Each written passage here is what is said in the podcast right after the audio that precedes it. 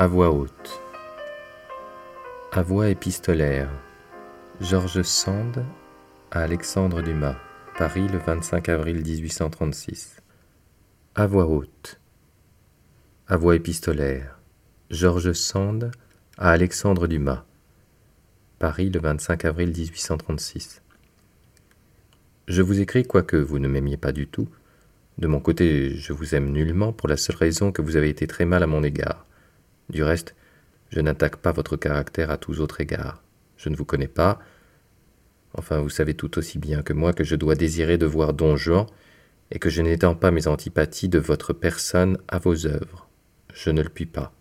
J'ai envoyé ce matin chez vous et à la location pour avoir une loge.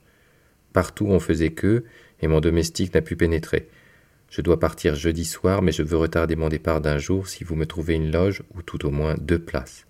Répondez-moi donc aujourd'hui. Je crois que la chevalerie, dont vous savez si bien ressusciter l'esprit, vous ordonne un peu d'être obligeant pour moi au terme où nous en sommes. Georges Sand.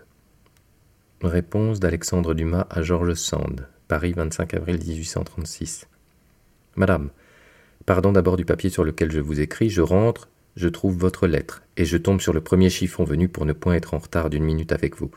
Du reste, la chose était déjà faite et j'avais répondu à Bonner et à Bulos. Que ne me resta-t-il qu'une loge pour ma sœur? Ma sœur n'aurait pas la loge quand c'est vous qui me la demandez.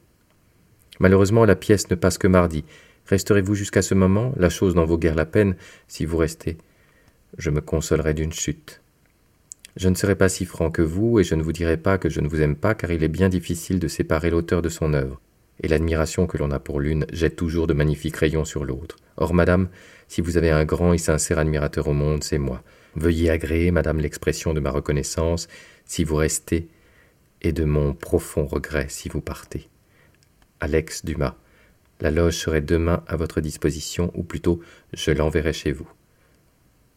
Madame George Sand, Revue des Deux Mondes.